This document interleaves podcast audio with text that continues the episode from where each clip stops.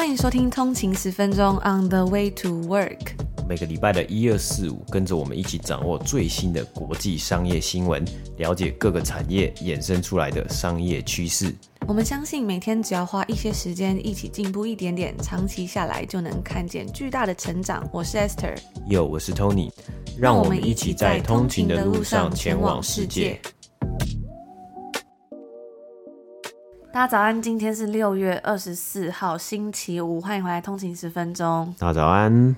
那今天呢，终于来到一个礼拜的最后一个工作日啦。今今天呢，其实也是这个我们的抽书活动精准选股抽书的最后一天喽。那如果还没有参加的话，记得可以到我们的 IG 账号啊，或者是脸书账号，都各自有一个抽书活动，可以重复参加。那除此之外呢，今天是礼拜五嘛，所以明天呢，我们也会寄出我们第三期的周六免费电子报，这个通勤精量电子报。我刚刚看了一下，这电子报好像已经有差不多快要一千人了，好像九百七十几个吧。所以如果还没有订阅的人呢，也别忘了要记得赶快在就是呃明天早上之前订阅，可能是今天啊，或是今天晚上之前订阅，这样子明天早上才可以准时收到这个电子报哦。那刚好我们这一次的精准选股这本书的抽奖的方法之一呢，就是资格你要参加抽奖的资格之一呢，就是去订阅这个免费的通勤精酿电子报。那其实它的呃订阅的方式啊，还有参加抽奖的方式都是非常的简单的，所以大家也可以到我们的这个今天这一集的 show note 下面，我们也会把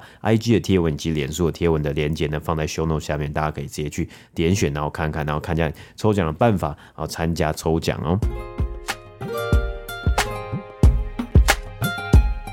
不知道大家还记不记得，在蛮久之前呢，我们有分享过一个新闻，就是花旗银行的大乌龙，他们竟然一个不小心帮美国化妆品集团 Revlon 露华浓把他们所有的债款还清了，而且呢是在连露华浓都不知道的情况下就做了这件事情，那这当然是一个意外，就把他们九亿美金的欠款呢全部都缴清了，就是还没有到期、还没有要还的钱也都缴清了。那如此庞大的款项转移错误呢，在华尔街其实也是非常难得一见的，这种事是啊，就如同在人行道上面捡到一笔巨款，而且其实，在疫情爆发之前呢，他们就屡屡传出财务状况不佳的情况，甚至啊，在疫情期间呢，这个状况又更加严重了。那如果听过这集的通信组呢，你应该是算是非常早期就开始收听的人了，因为呢，这个新闻呢、它其实在二零二零年的八月左右那个时候，所以也就是说，已经快要两年了。而时间快转到了现在二零二二年呢，在上个礼拜啊，这间有九十年历史的跨国美妆巨头露华浓 Revlon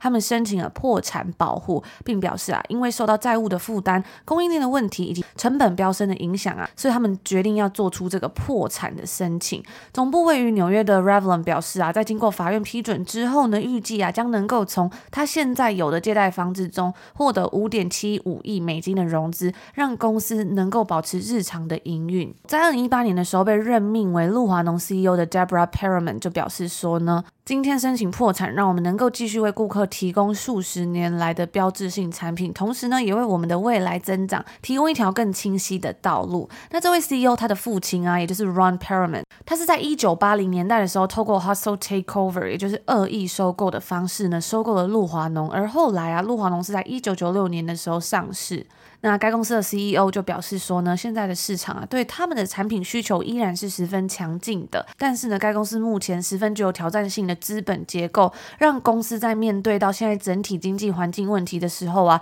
是有很大的问题跟困难的。露华浓旗下呢，拥有许多知名的品牌，在过去几十年以来啊，它一直都是美妆货架上面的常青树。但是呢，在这几年来，该公司不仅是负债累累，而且在面临到市场竞争更加激烈的情况之下，该公司呢，都没有办法跟上现在市场上不断变化的美妆趋势。举例来说呢，其实像是从一九九零年代开始呢，该公司在针对像是女性，从原本流行的这种比较鲜红色啊等等的这种亮色系口红，慢慢的转变成为像现在比较流行的可能是裸色或者是比较柔和色调的口红，像是诸如此类这方面的转变啊，露华浓对于市场的转变适应力其实是十分缓慢的。那除此之外呢，它也面临到了日益激烈的竞争，不仅是它原本的竞争对手，比如说像是 Procter and Gamble 宝乔或者是像一些新兴的品牌，比如说像 The Kardashian 家族的 Kylie Jenner，她的同名化妆品牌 Kylie 呢，这种由名人所支持的公司啊，也是变成露华浓这种老牌美妆巨头，算是一个很强大的竞争对手了。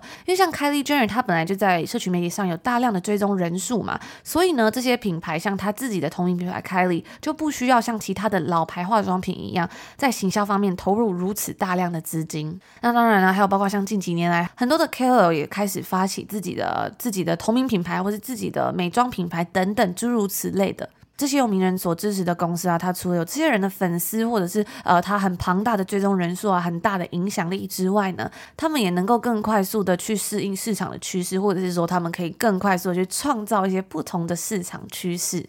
举例像是我们昨天分享到这个全球谷物早餐跟零食制造商 Kellogg 家乐氏，他们宣布说要将公司的业务拆成三间独立的公司嘛，想要把他们的主力呢保留在增长比较快的零食业务之中，而把其他的像是 cereal 麦片。以及植物性食品的业务呢，拆成三间独立的公司。那除了像 Kellogg 这样子的零食制造商之外呢，还有啊，像是在更早之前的，比如说 General Electric 奇异公司，以及美国药厂 Johnson Johnson，他们也是要把公司拆成两间独立的上市公司嘛。这也就代表说，哎，市场的整个趋势啊，从原本的这些公司巨头，慢慢的转向。变成是目标更专注在一个领域上面，那那这样子呢，公司就能够有更高的灵活度，并且更专注在自己的领域之中，才能够去应变现在日益激烈的整个市场啊，或者是变动更加快速的整体趋势。那回到今天这个露华浓的这个新闻呢，纵观上述我们刚刚所提到他所有遇到的问题啊，其实在疫情期间呢，它是又变得更加的严重了。举例像是在疫情期间，大家其实是要戴口罩的嘛，所以呢，它的口红销售额啊也就跟着下降了。该公司在二零二零年的时候呢，在美国的销售额是下降了二十一个百分比。来到十九亿美金，而随着疫情结束呢，消费者恢复疫情之前的日常生活之后，该公司在今年的销售额又反弹了九点二个百分比，来到二十点八亿美金。那在截止于今年三月的最新一个季度之中啊，露华浓他们的销售额是增长了八个百分比。其实他们本来在二零二零年底的时候就已经要破产了，但是呢，当时该公司他们是透过了说服债券持有人去延长他们即将到期的债务，来解决本来要破产的这个问题。可是呢，最后。没有想到这条路却走得十分颠簸，虽然避免了二零二零年的破产危机，还有当时这个花旗银行还错款的问题啊，以为一切都要过去的时候呢，时间到了今年的最近几个月。又出现了供应链问题，还有跟其他许多公司一样，露华浓其实都面临到像是整个产业的供应链挑战，以及更高昂的成本。在今年三月份的时候呢，露华浓就表示说，因为供应链问题，他们没有办法去满足顾客的订单。除此之外呢，他们还补充说，原物料价格的上涨，再加上劳动力短缺啊，都让公司的发展受到了阻碍。那虽然现在面临到了这个破产的问题啊，但是呢，其实在露华浓全盛的时期啊，它是仅次于 Avon 雅芳销售额第二大的化妆品公司，然而跟二十世纪大部分时间露华浓的全盛时期相比，现在的环境呢，对他来说是一个巨大的转变。根据时尚贸易杂志 WWD 最近的排名啊，露华浓现在它其实只能排在二十二名而已。在该公司鼎盛的时候呢，他们也创下了许多的里程碑，像是在一九七零年的时候，露华浓就成为第一家在广告中使用了黑人模特的化妆品公司。那说完了有关于露华浓所遇到的困难危机，以及他们曾经过往的辉煌事迹之后呢，其实啊，在这几天又发生了一件十分有趣的事情，那就是在该公司宣布破产之际啊，散户投资者竟然蜂拥而至的买进露华浓的股票，有点像是在复制之前租车公司 Hertz 破产的时候当时的状况一样。当时在二零二零年六月的时候，不知道大家记不记得，那时候有一个很知名的租车公司 Hertz，他们的股价呢，在他们宣布破产之后是飙升了将近十倍。而自从露华浓上周宣布破产之后啊，它的股价也已经从六月十六号触及低点的时候飙升了六百五十二个百分比，甚至仅仅在本周二的时候呢，该公司的股价在一天之内就上涨了八十个百分比，而在周三当天呢，又上涨了三十四个百分比。那根据 VanderTrack Research 的数据呢，该公司的股价在最近几天呢、是真的受到了散户投资者强烈的购买压力，而他们也补充说到啊，这很有可能是因为这些散户投资人在该公司宣布破产的时候，试图想要来逢低买进。那在过去一周内呢，散户投资人是买进了大约是一千万美金的露华浓的股票，这样子强劲的购买活动呢，也出现了像是在投资服务公司 Fidelity 富达投资之中啊，露华浓的股票代号 REV 也登上了他们最热门交易的排行榜。该股啊是 F 到底这几天第九大的热门股票。那在美国论坛 Reddit 上周的一个贴文之中呢，这个 Wall Street Bet 的一位用户啊，就将现在 Revlon 露华浓的状况呢，跟之前二零二零年宣告破产的注册公司 Hertz 进行了比较。那他们就指出说，露华浓是一个拥有九十年历史的标志性品牌。也有人就开始问说啊，是否露华浓会有望成为最新的一个迷因股票 Meme Stock？但是呢，其实真正的问题是啊，露华浓的股东是否会在该公司破产程序之后留下任何东西，或者说会不会因为公司要优先去偿还债务给债权人，而最后让公司彻底的被消灭殆尽，就像一般多数公司破产的时候会发生的事情一样。根据法律规定啊，公司的借贷方、债券持有人以及其他债权人在破产之后呢，将最先得到偿还。那这通常呢，也会导致普通股的股东遭受到损失。那以上呢，就是今天要来跟大家分享，继这个早前两年前二零二零年的这个花旗银行的还款大乌龙，以及露华浓在当时的整个面临到破产的危机，到今天二零二二年，他终于他真的就呃宣告破产，以及呢，他又甚至要变成民营股票的这个新闻。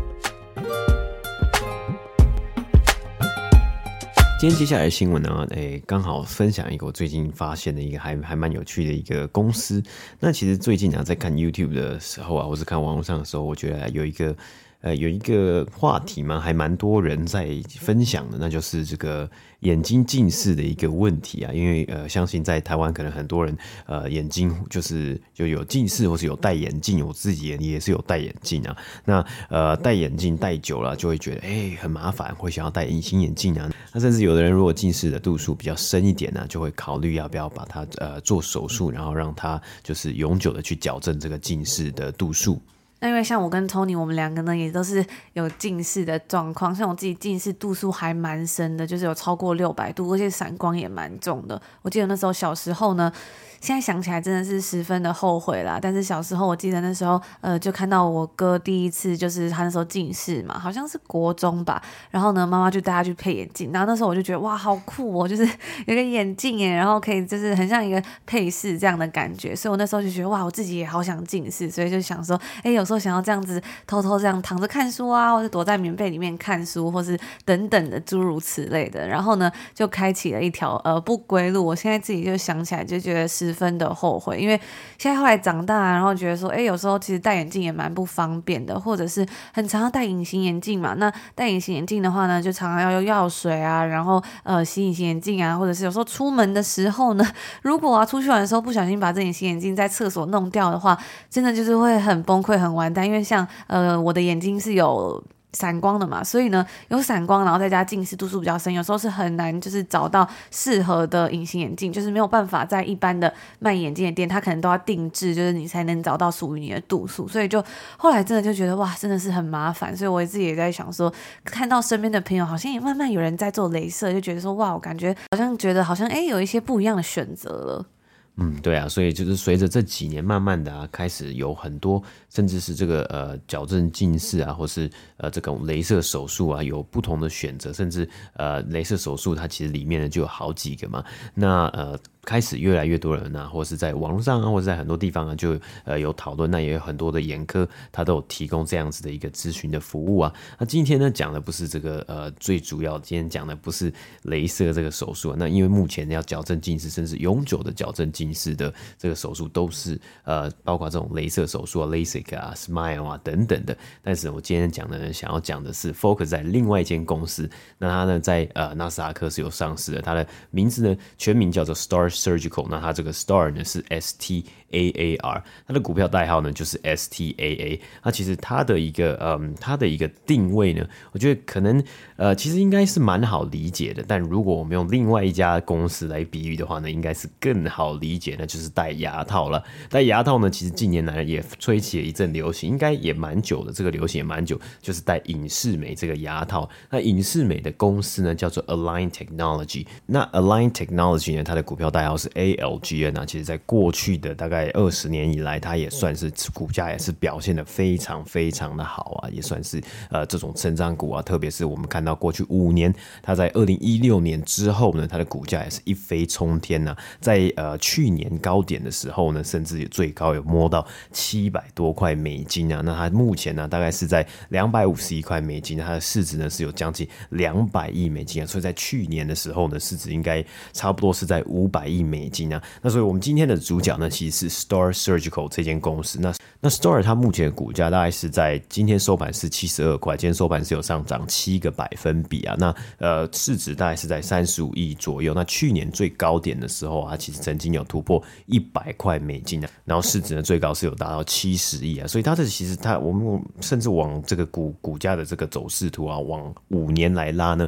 其实表现的也是非常非常优异。它的这个 return 啊，它整个成成长性啊，其实也算是一只呃也算是成长股啊。那为什么 Star Surgical 呢，也是有可以可以跟这个呃隐视美的这个母公司这个 Align Technology 有相同或是有类似的一个成长曲线或是成长故事呢？我们要说到呃 Star Surgical 它是在做什么的？那我们就要讲回到这个呃眼睛还有这个矫正近视啊，或是治疗近视的一个呃部分呢。我们刚刚一开始讲到的治疗呃近视呢，要永久的治疗近意思呢，呃可能要做镭射的手术嘛。那其实还有另外一个方式呢，它是就是用呃这个 ICL，它的英文的名字叫做 Implantable Collamer Lens。那它的这个中文呢，其实就是可植入式的隐形眼镜啊。它基本上就是做一个简单的手术啊，把这个呃可以这个把这个隐形眼镜啊，或是这个镜片 lens 啊，呃透过医生的这个手术呢，植入到你的眼睛之中。那其实它这个算是一个永久的，就是基本上它这个隐形眼镜是呃呃不用就是像我们一般的这种啊日抛啊或是月抛啊，就是要一直拿下来一直拿下来，那它就是去就是去来用来去呃矫正，用来去治疗近视。那它原本的概念呢，其实是从这个类似于在治疗白内障的时候呢，这个医师会这个是呃植入。呃，人工的水晶体的一个这个概念，然后后来啊是是去演变成为哎、来去矫正近视啊。那因为其实近视的人口非常的多嘛，所以很多时候呢，大家应该也都是 就是基本上每一天呢有近视的人呢，或是可能有近视的人，或是近视非常深的人呢，都在想着要怎么样解决这样子的问题嘛。所以它其实它简单来说，它它如果有一个不错的一个解决的方法的话呢，它的这个 investment 的 story，它的投资的一个故事。是呢，是很好让投资人去了解的。那其实跟影视美的呃 Align Technology 呢是不谋而合的，就是诶，它是。比较像是一个呃比较特别的一个技术，然后来去颠覆啊，可能当时或是可能呃目前在市面上其他的一些技术啊，因为呃可植入的这种呃隐形眼镜呢，它最大的优点就是诶，它其实是可以就是呃动一些手术，然后就把它呃拿掉或是去做更换啊，然后它的这个伤口呢也会比较的小。那当然它最大的一个呃跟其他雷射手术啊最大的一个差距就是它的费用会比较高一点点呢、啊。那因此啊，所以现在在这个永久的矫正近视或是永久的治疗近视的一个手术之中啊，大部分呢、啊，大概九十 percent 呢，都还是用这种雷射的手术啊。但是其实呃，这个 Star Surgical 他们所出产的就是他们，所以他们的这个呃公司呢，它是有专利。它就是在出产这样子的一个可植入式的隐形呃眼镜的一个晶片呢、啊，那它呃的晶片呢，目前是可以有在呃七十五个国家上面贩售啊。那对于这种呃算是医疗科技公司啊，或是这个医疗设备的这个科技公司来说呢，他们其实最大的一个问题就是，当他们生产的这种呃东西。或这种设备啊，或是这这样子的一个呃，例如眼隐形眼镜的一个镜片呢，它其实是要取得很多的这个有关当局啊，还有美国 FDA 的一个认证的，所以这个对他们来说是一个很大的一个非常非常大的一个 factor 啊。所以如果他们能够成功的得到了这些认证呢，其实它有的呃这个它的股价还有它的公的表现呢，绝对会是呃往上升的。但同时呢，如果它呃有这种呃监管单位的一些疑虑啊，或是没有能够如期，或者没有办办法得到一些认证啊，或是得到通过的话呢，那它的这个股价还有它的一个这个商业的表现呢，就会是往下降，或者就没有能够来个这么好啊。那呃，这个 Star Surgical 其实它的这个 ICL 呢，它的这个 lens 呢是有得到 FDA 美国 FDA 的认证啊，甚至他们最新的系列。EvoVision 这个呃 ICL 呢，它其实这个系列的呃这个镜片，它是在今年的二零二二年的六月呢，才刚有宣发布这个新闻稿，跟呃所有的投资人啊是去分享说，他们有得到获得了美国的 FDA 的一个认证。那等于说他获得了这个之后呢，他其实就有机会可以在美国的市场上面作为贩售了。那所以啊，其实如果用五年来看呢、啊，我们来看它从呃过去这五年，甚至到从二零一五年的这个财务年开始的一个这个呃营收表现啊，或是它的财务成绩啊，它在二零一五年财务年的时候呢，它的全年营收啊是达到七千七百万美金。其实呃表现是还不错，但是没有到这么的好，因为我们跟 Align Technology 相比啊，它其实在呃目前这个阶段呢，它的呃这个这个财务表现呢，它的营收呢其实是可以达到呃。破十亿、破二十亿的美金年营收啊，那那目前 Star Surgical 呢也是往这样子的一个方向在迈进啊。我们也可以看到它的营收呢是从二零一五年开始呢，就是每年的持续的成长的。那为什么会从二零一五年开始讲起呢？因为二零一五年的时候呢。呃，Star Surgical 呢，迎来他们一位新任的 CEO，叫做呃 Karen Mason。那在 Karen Mason 的带领之下呢，其实他们是有非常的严谨、非常有效率的执行呃他们任何的所有的一个 strategy、所有的策略，所以我们才可以看到呃营收的成长，不仅是在营收的成长啊，像这样子的这个成长股啊，还有这样子的一个医疗科技公司呢，它在二零一八年的时候呢，财务年二零一八年的时候，其实就已经达到了可以有获利的一个成绩。它的二零一八年财务年呢是达到 earnings per share EPS 呢是有零点一二块美金啊。那虽然没有到这么多，但是是一个开始，因为之前都是亏损的嘛。那那到最近一次呢，就是截止于今年二月的这个二零二一年财务年呢，他们的 earnings per share 呢是可以达到零点五二块美金啊。那他们的营收呢，从二零一五年的七千七百万美金呢，到今年呢是已经可以达到两亿三千万美金啊，所以也是这个表表现呢是持续的上升的。那如果他们继续通过更多的认证呢，还有在更多的一个市场插旗的话呢，呃，相信是可以继续的卖更多的一个这个隐形眼镜的一个镜片啊。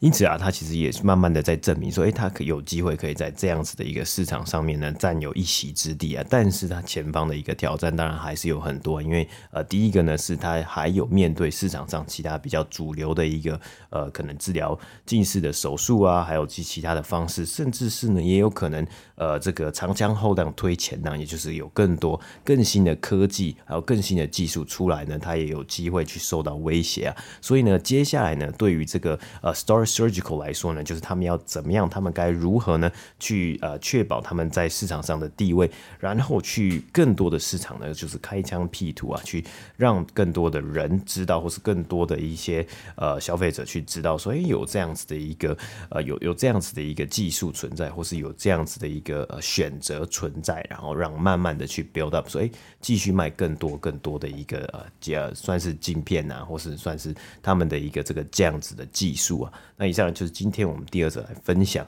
Star Surgical，哎，这间算是还蛮不错、还蛮酷的一间公司的一个呃介绍。那我们之后呢，我们也会来找一集呢来分享隐适美这个母公司的 Align Technology 的这间公司啊，这间公司也是非常的酷啊。它在两千年的时候呢上市，过去二十年呢，呃，是慢慢的是起起伏伏啊，真的是在这个。这过去十年啊，这整个爆发出来啊，是表现的非常的不错啊。虽然这几间公司呢，因为是成长股的关系啊，他们的这今年的跌幅呢，都是非常的惨重啊。那以 Star Surgical 来讲呢，今年跌幅呢，大概跟呃大盘呃这个 Nasdaq 纳斯达克指数呢跌的这个幅度呢是差不多的。那呃 Align Technology 其实也是都是从呃去年跟去年这个呃从去年十一月的时候的一个高点呢，慢慢的跌落下来。那这样就。今天的这个新闻播报。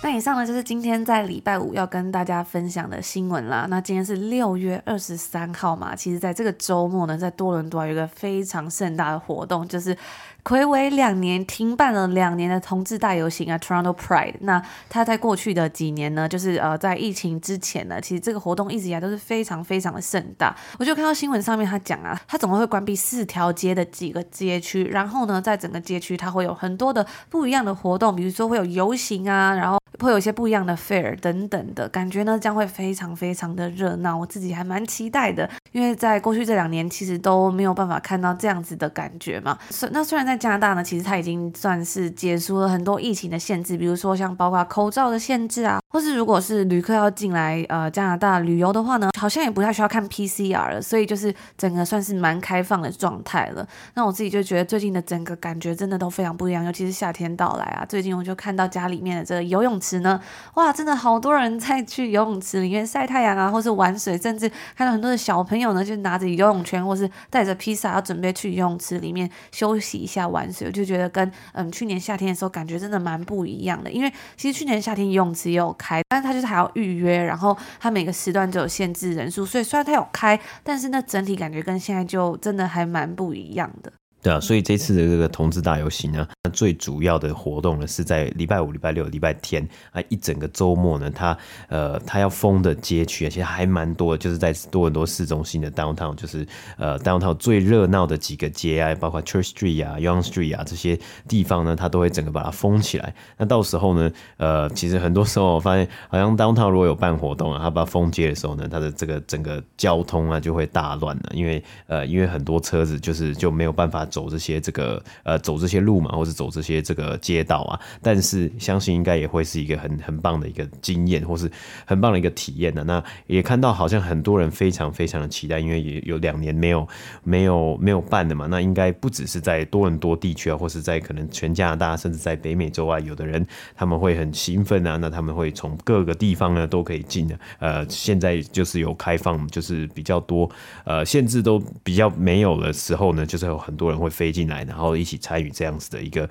已经算是年度盛会，或是多伦多这个城市的一个盛会。然后加上下个礼拜呢，其实七月一号是加拿大国庆日啊，所以整个城市啊，或是很多人的这个，嗯，可能脸上都是挂着微笑，因为就是充满那种哦要放假要休息的氛围啊，这种心都飘走的感觉。然后再加上美国国庆日是七月四号嘛，所以就是一整个连在一起。然后讲到这个 Toronto Pride 呢，它其实是为期一整个月的，所以是从六月一号到六月三十号。所以呢，在整个多伦多呢，就可以看到，就是所有的银行啊、商店啊、餐厅啊，几乎是。举目所及啊，就超市所有所有的东西，你都可以在上面看到彩虹的旗帜。我觉得这也是一个还蛮特别的地方诶，就是嗯，以前在温哥华的时候，我不知道感觉好像没有像多伦多这么这么疯狂的感觉吗？就是好多店家、商家，甚至是很多的公司，他们都贴着彩虹的标志，甚至是我看到还有人就是把他们那个门口啊涂成彩虹的形状。然后像是小朋友的这个幼儿园呢，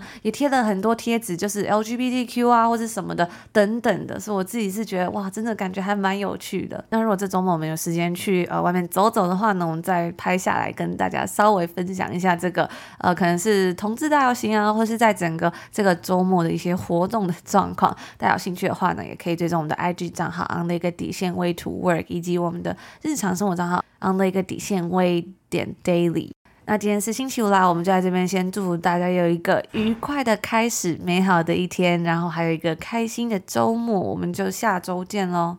下周见，拜拜。拜拜。